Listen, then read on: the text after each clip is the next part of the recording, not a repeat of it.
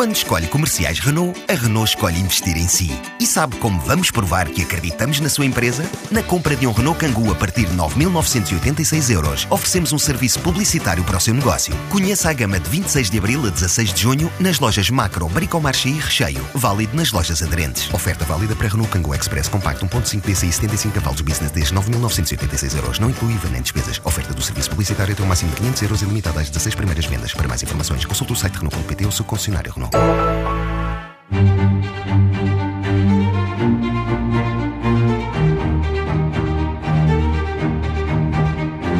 Ana Pinho nasceu em Oliveira de Azeméis em 1974, licenciou-se em Arquitetura e tem uma longa experiência no tema da habitação e reabilitação urbana.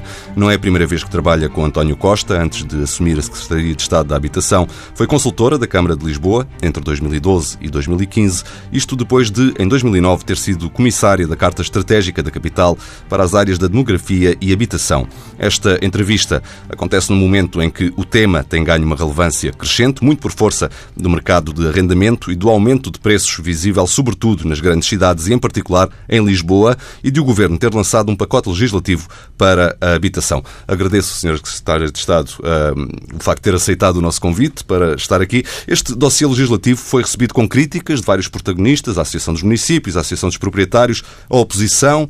Algumas têm a ver com fatores que ainda não são conhecidos, como os limites máximos das rendas e dos rendimentos das famílias. Qual será, afinal, a renda máxima que os senhorios podem praticar para poderem beneficiar da redução de IRS e de IMI? Muito boa tarde, muito obrigada por nos, por, pelo convite e por me permitirem estar aqui a tentar esclarecer um pouco uh, deste pacote que, como foi feito num curto espaço de tempo e é bastante abrangente, achamos que é muito natural que eh, necessita alguma explicação depois de detalhe nos seus pormenores. Em relação ao, ao preço de renda que nós propomos no âmbito do programa de arrendamento acessível, para cada alojamento será definido um valor de referência de preço de arrendamento. Esse valor uh, é uh, auferido tendo por base a mediana do valor por metro quadrado das rendas dos contratos que foram realizados no ano anterior, que neste momento já é divulgada com regularidade pelo INE, e que tem um conjunto de outros fatores de ponderação que têm a ver com as características específicas do imóvel. Começando por um muito simples, que é, se estamos a falar de preço por metro quadrado, precisamos ter aqui a área. Juntamente com a área, temos depois uns fatores que qualificam o imóvel, senão dois alojamentos com a mesma área, mas em situações extremamente diferentes, teriam o mesmo valor. E então, aqui estamos a falar de coisas como certificado energético, a certificação energética, e de coisas bastante simples, como estado de conservação, como se tem estacionamento, como se está mobilado, se está equipado. Uh, são tudo questões que pretendem aproximar o valor de referência do valor que teria aquele alojamento no mercado mas tendo sempre subjacente as características e a qualidade do alojamento em questão. Ora, há coisas que esta fórmula não tem em conta porque pensamos que estão fora do âmbito deste programa.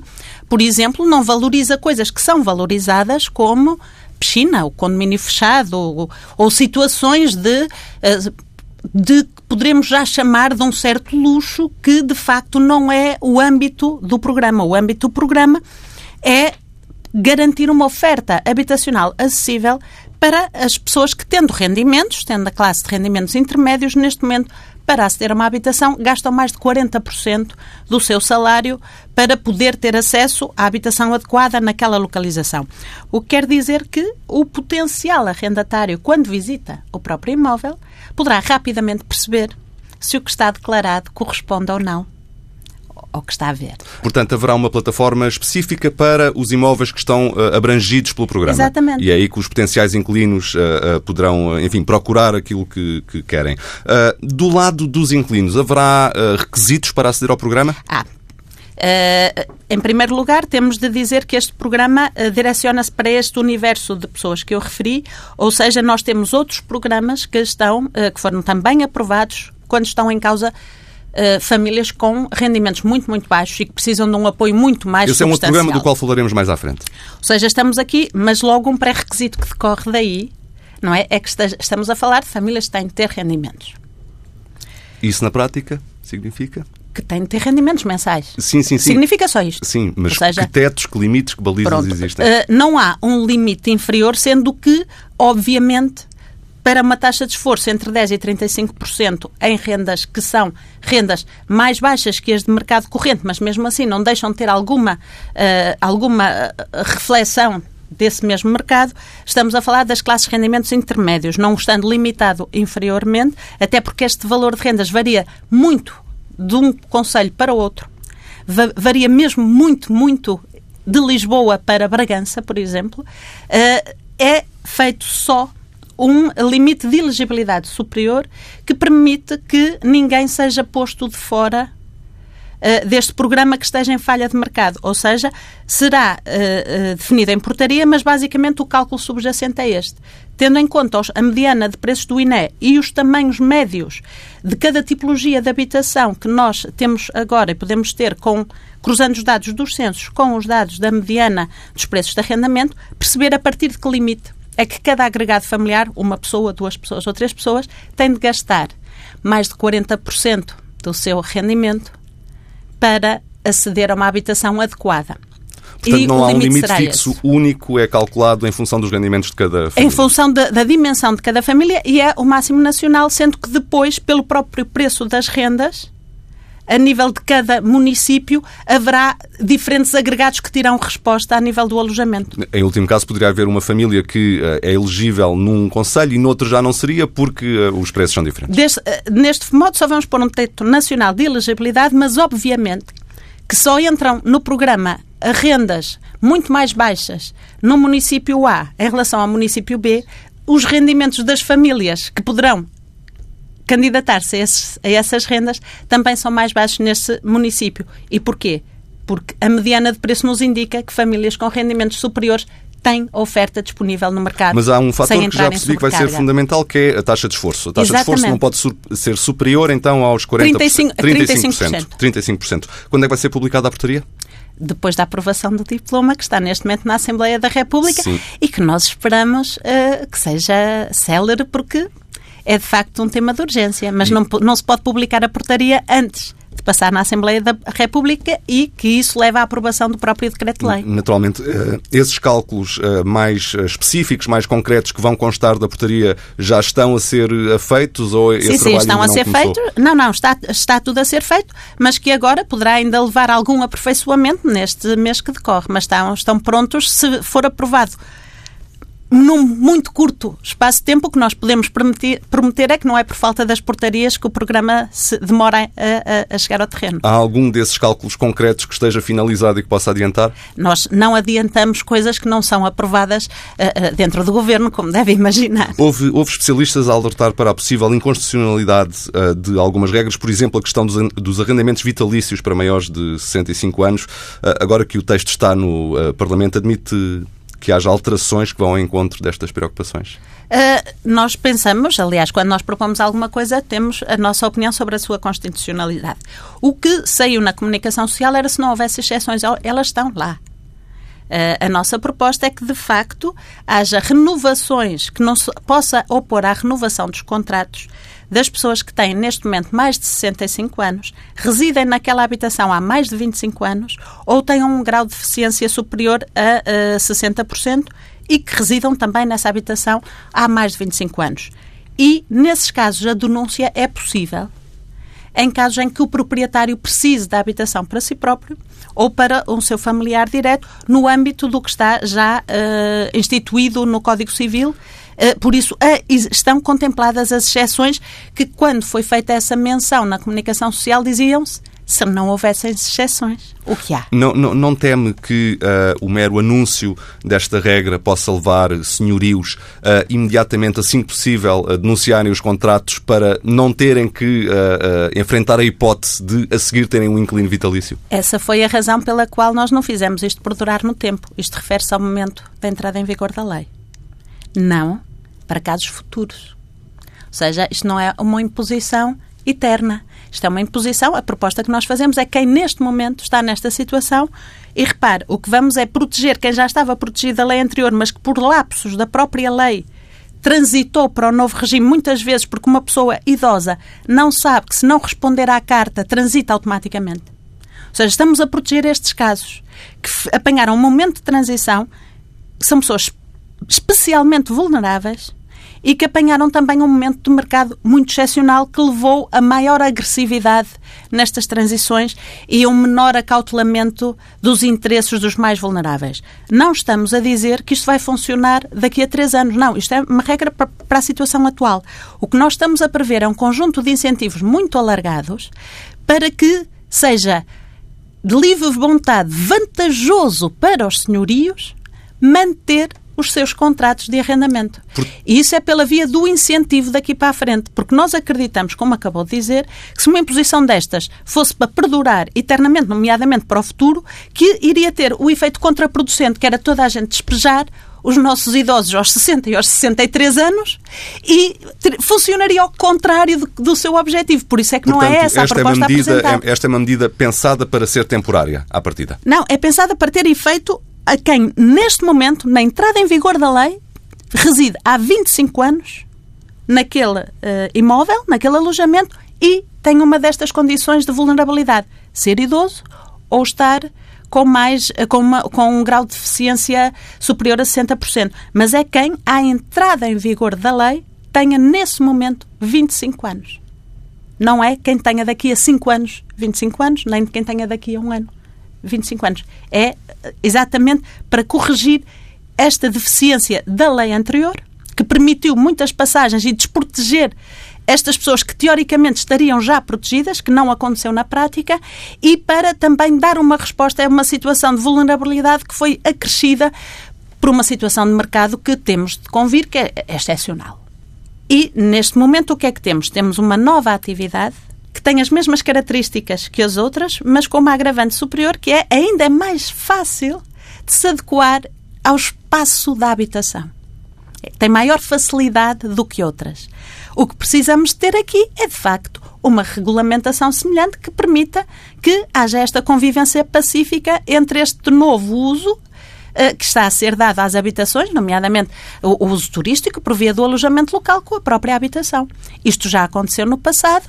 Pensamos que agora é uma, uma, uma questão de uh, aprender com o passado e regulamentar esta nova via. Senão, não sem haver regulamentação das outras situações, de facto a habitação fica sempre numa posição mais fragilizada.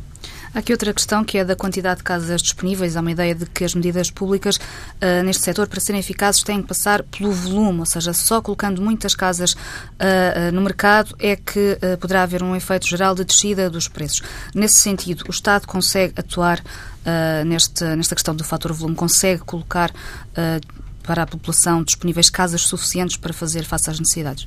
Nós estamos a trabalhar isso em várias frentes. Frente 1, com o programa Primeiro Direito, o Sr. Primeiro-Ministro já anunciou que a intenção era de colmatar as graves carências habitacionais, cujo levantamento disse que rondavam as 26 mil, podemos arredondar para as 30 mil uh, famílias, logo alojamentos, não é? Até aos 50 anos do 25 de Abril, ou seja, em 6 anos.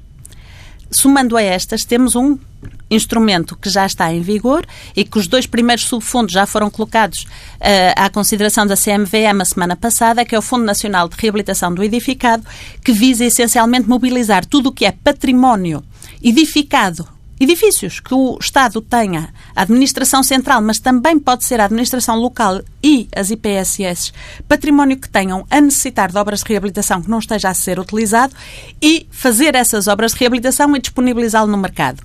Somamos a isso também o apoio que programas como o Programa de Arrendamento Acessível dá aos programas municipais. E a sedução que nós esperamos produzir sobre o próprio mercado privado de, pela via da adesão a estes programas, poderem eles próprios descer as rendas. Ou seja, é na conjugação destes vários instrumentos que nós achamos que, de facto, poderemos ter o potencial de, pela via positiva, poder influenciar na, eh, no acesso à habitação das famílias portuguesas. Está a falar, eh, falou de 30 mil, eh, falando por alto, mas, por exemplo, o, o primeiro direito tem, as perspectivas são de cerca de 8 mil casas até 2020 e já o Fundo para a Reabilitação do Edificado, que também falou, tem 41 imóveis. Isto é suficiente? É assim, o, o que nós falamos de primeiro direito é até 2024 30 mil. Ora, como são, como não é um programa que precisa em muitos casos de obras, como devem imaginar, a sua curva de execução é uma curva temporal, não é? Ou seja, prontas em 2020, não é expectável que estejam mais, mas pode acontecer.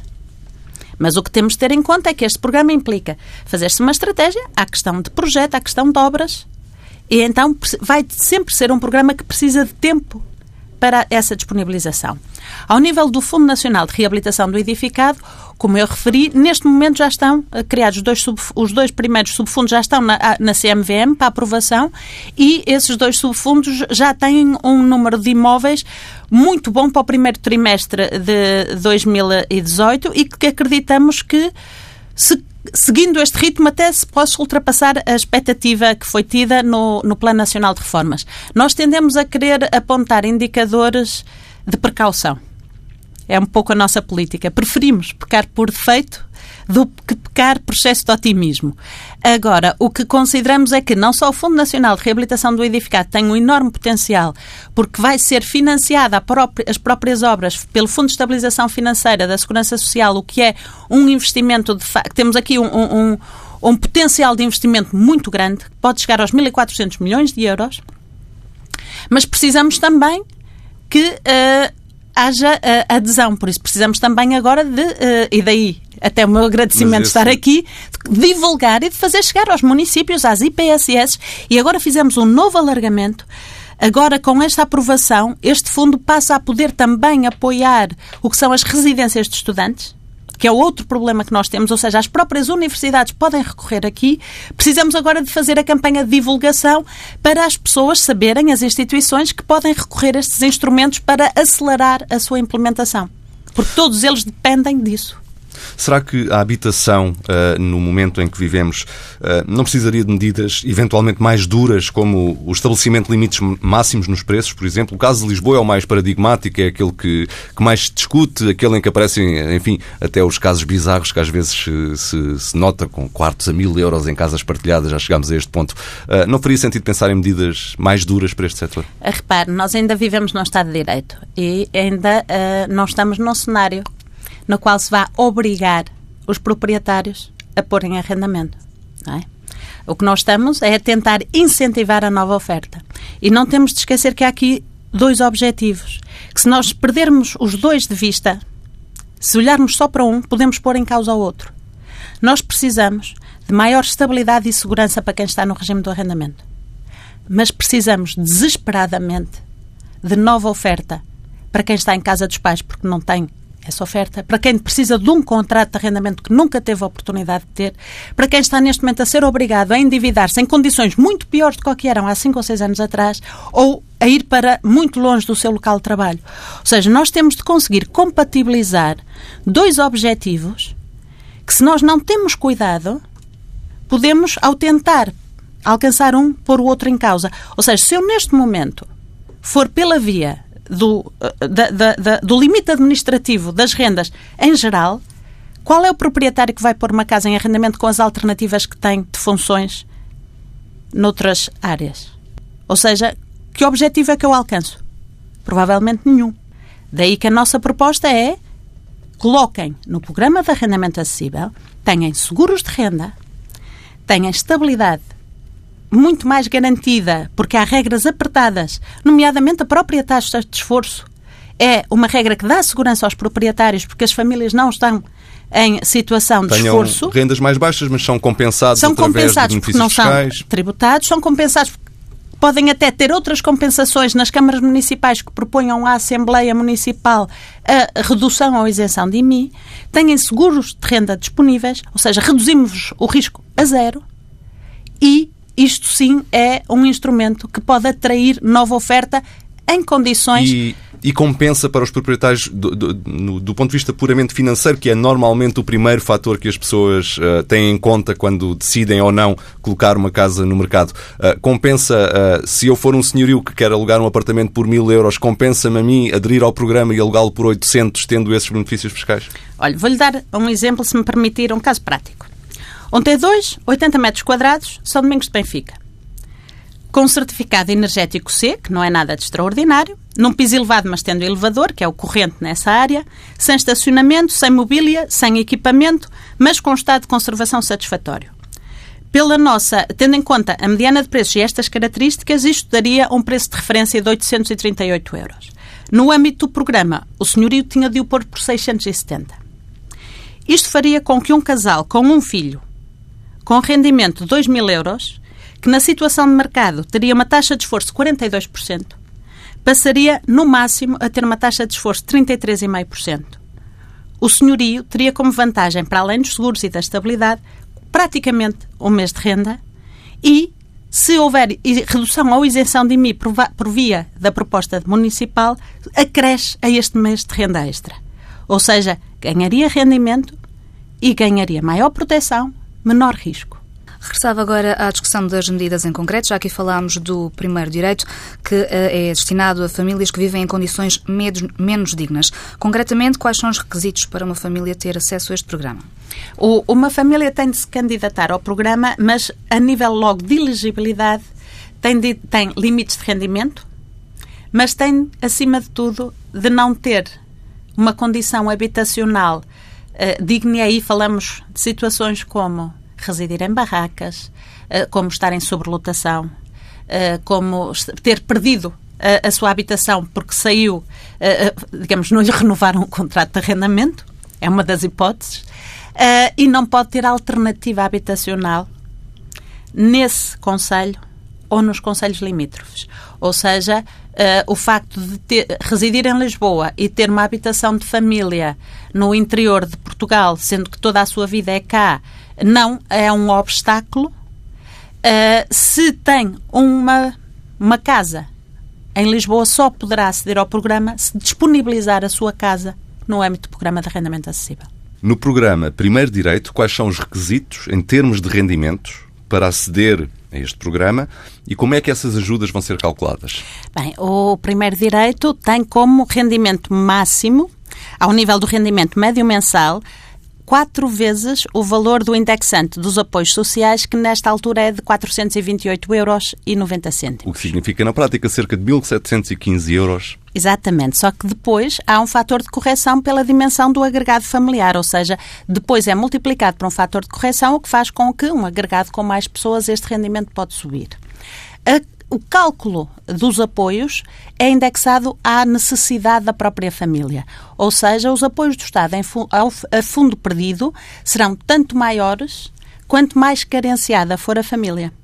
E, uh, mesmo para o mesmo nível de rendimentos, se tem mais dependentes a cargo, vai ter maior apoio. Ou seja, o cálculo basicamente tem por base uh, calcular-se uma taxa de esforço de 25% uh, para mensal, durante um período de 15 anos, que é um período para um crédito de habitação até bastante curto.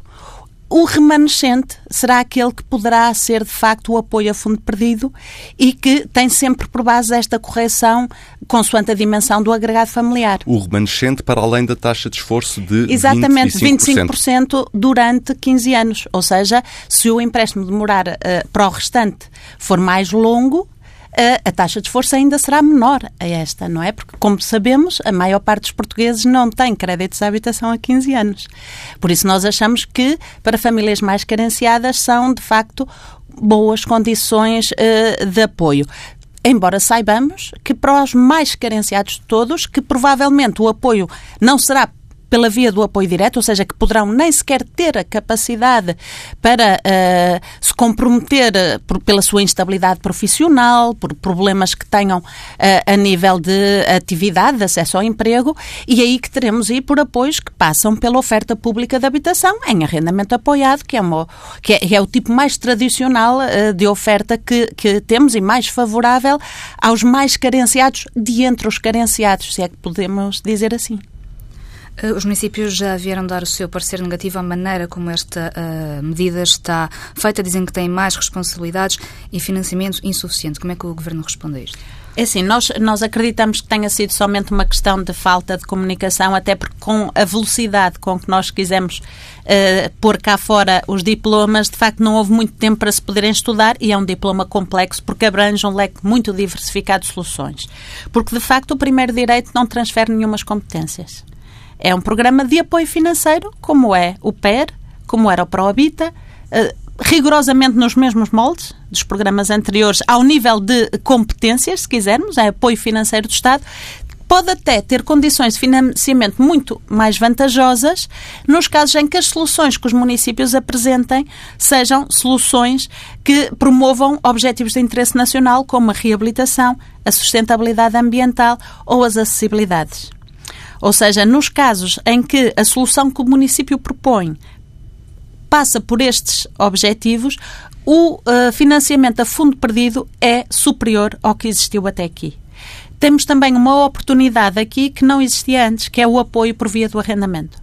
Só para lhe dar um exemplo, repare que quando ocorrem situações hoje em Portugal em que a família precisa de apoio, mas que é um apoio temporário, porque tudo leva a crer que ou a situação se resolve e se retorne, por exemplo, se for um refugiado ou um imigrante por causa de convulsões no país do, de origem, ou se for uma situação pontual, de necessidade pontual, porque é uma família estruturada que facilmente poderá retomar o seu percurso autónomo, não há instrumentos que permitam ao Estado apoiar soluções temporárias, só oferta habitacional, só novas casas.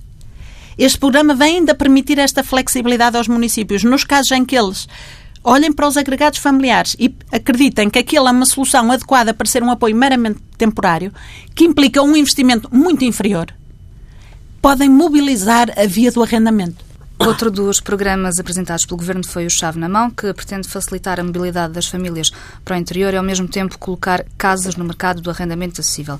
Minha questão é, para criarem esta medida, identificaram necessidades específicas, ou seja, qual é o universo potencial de beneficiários, quantas pessoas poderão, em concreto, beneficiar do Chave na Mão? Não temos uma estimativa de quantas pessoas existam no litoral neste momento que se pretendam, uh, que se pretendam deslocar.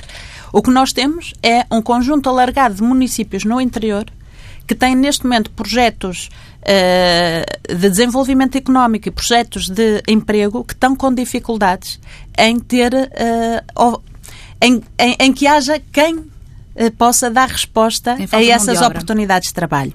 E o que sabemos é que neste momento é muito difícil uma família que tenha adquirido uma habitação poder deslocar-se.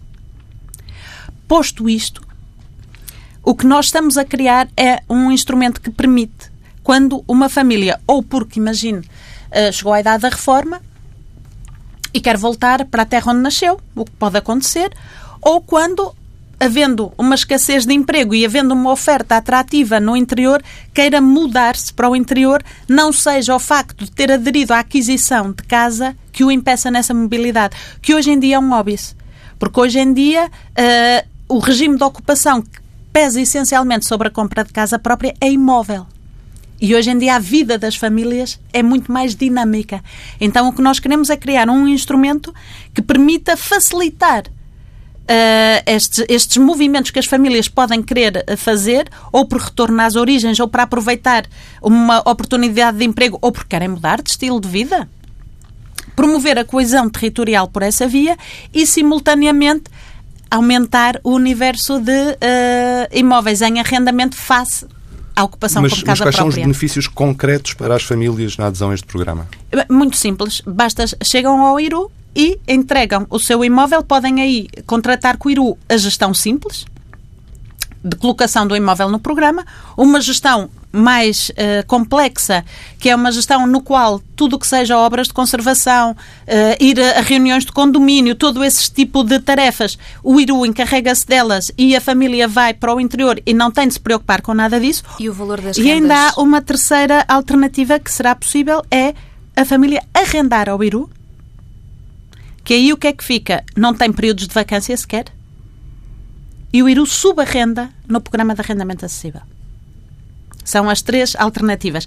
Claro que cada uma destas alternativas implica uma redução uh, do, do, valor de renda e, correspondente à expectativa de gasto que o IRU terá com isso essas tarefas. Isso em relação tarefas. ao uh, apartamento que a família deixa. E no destino, tem algum tipo de apoio? No destino tem estes mesmos programas em vigor. Ainda durante a apresentação da nova geração de políticas de habitação, mencionou outra medida que está a ser preparada, mas que não está uh, uh, inserida neste, uh, neste programa, que diz respeito à necessidade dos fiadores. que medida é esta e quando é que se prevê que avance? nós temos, estará em vigor quando o programa de arrendamento acessível entrar em vigor e o que se trata é exatamente dos seguros. Ou seja, no âmbito do programa de arrendamento acessível, estarão disponível e será obrigatório um pacote de seguros que, do ponto de vista do proprietário, reduz o risco praticamente a zero, porque tem um seguro de renda para o proprietário, um seguro de quebra de rendimentos para os inquilinos e um seguro de danos. E para os inquilinos, não só os protege de quebras de rendimento súbitas, desemprego, morte, uma situação de invalidez, doença, como acontece à semelhança nos créditos de habitação, como ainda uh, deixam de precisar de fiador ou de caução porque os seguros cumprem esse, essa função. Então deixarão de ser necessários fiadores? No âmbito do programa de arrendamento acessível, não pode ser pedido fiador ou caução porque é obrigatória a contratação deste pacote de seguros. Terminamos assim esta entrevista. Senhora Secretária de Estado da Habitação, Ana Pinho, obrigado. Muito obrigada. Vamos agora ao espaço de comentário da vida do dinheiro com o economista João Duque, mantendo o tema da habitação. João Duque, estas medidas são suficientes para resolver os problemas que o setor atravessa? Olha, acho as medidas muito interessantes e são de facto uma ajuda. Se vão resolver o problema, vamos ver. Porque deixa de parte, a meu ver, uma parte muito importante do investimento, que é o investimento institucional ou empresarial. Portanto, isto é dirigido ao estímulo uh, e ao incentivo aos aos arrendatários eh, pequenos, que depois são tributados em sede de IRS, deixa de fora as grandes empresas, são as instituições, como as companhias de seguros, os fundos de investimento, as empresas que podem, de uma forma organizada, dedicar-se a esta atividade. Em suma, deixa de fora o grande investimento que depois pode, através do, da construção em dimensão, criar números muito significativos de, de fogos para disponibilizar no mercado de arrendamento. Portanto, de, uh, deixando estes de fora, deixa de parte uma parte muito significativa daquilo que pode ser a solução definitiva do problema. O que nós precisamos é de fazer encontrar a oferta com a procura. Neste momento há imensa procura, para a oferta que existe. É uma procura que também é muito pressionada por nova procura que nós não estávamos à espera. Há cinco anos atrás ninguém imaginava que a quantidade de turistas que vinham por curtos períodos de tempo a Portugal era o que é hoje, felizmente. Bom, uh, mas temos que oferecer condições para eles virem quem é que está a ser mais prejudicado são os residentes que não têm rendimento para acompanhar as rendas que se estão a promover nesse mercado de arrendamento de curta duração. Portanto, o que é preciso fazer, a meu ver, é, de repente, oferecer de forma significativa um número maior de fogos em qualidade para os residentes poderem também oferir da habitação em Portugal. E de acordo com o nosso rendimento, porque nós não tivemos aumentos de rendimento iguais àquilo que tem sido a subida dos preços da habitação. Portanto, como é que o devíamos fazer, se calhar, com mais investimento público em habitação. Foram anunciados milhões e milhões, lembro-me do Costa, lembro-me de Medina, uh, na Câmara de Lisboa. Todos eles, nas campanhas eleitorais, falam muito de muitos milhões. O efeito prático Uh, não o vimos ainda, não sei se um destes dias vamos inaugurar, porque também demora tempo a fazer investimento, mas eu não tenho visto muitas placas na rua uh, a informar de que está em obra, uma obra pública. E eles também, se tivessem lançado as primeiras pedras, já as tinham mostrado na televisão. Portanto, em, em suma, eu acho que é uma parte, para, é uma boa parte que pode resolver um bocadinho do problema, falta a outra parte para os institucionais e empresas. João, nesta uh, semana tivemos o 1 de maio e com a data veio as exigências habituais atuais desta, desta data, exigências das centrais sindicais, em relação ao ordenado mínimo. A CGTP quer que no próximo ano o ordenado mínimo suba para 650 euros, a UGT um pouco menos, 615. O país tem condições para uh, aumentar o ordenado mínimo? Uh, pode ter algumas condições, uh, desde que não percamos competitividade face aos outros mercados que de facto são os nossos concorrentes no mercado internacional. E por isso temos que estar muito atentos a quem são os nossos concorrentes quem são os maiores concorrentes de Portugal? Bom, olhamos para aquilo que são as forças uh, mais vivas que estão a empurrar a economia portuguesa. Turismo e exportação. A exportação de, de, turismo também é exportação de serviços. Mas turismo, internamente em atividade, exportação de bens para fora. Desde que uh, o salário mínimo nacional não tenha um impacto significativo nestas atividades, nós podemos acomodar aumentos. Caso contrário, podemos ter um, uh, um efeito muito negativo. Ora bem, quando olhamos para o turismo, eh, temos que pensar que a maior parte dos turistas são turistas que vêm em pacotes por períodos de 4, 5 dias, depende dos, dos, das origens. Por exemplo, o Reino Unido, que é a maior fonte de turismo em Portugal, a média da estadia é de 4, 5 dias. Isto é tipicamente o. o, o, o enfim, eh, eh, contando aqueles que vêm só por um dia, em média, o turista, digamos, visitante típico, vem para uma semana. É a semana das férias que se compra ao lado, numa agência, ao lado, ou no, no, na internet, ao lado de outros destinos. E, portanto, o que eu tenho, temo é que subidas de preço uh, do custo da matéria eh, dos custos de transformação dos serviços de turismo muito fortes tenham um impacto muito negativo aí.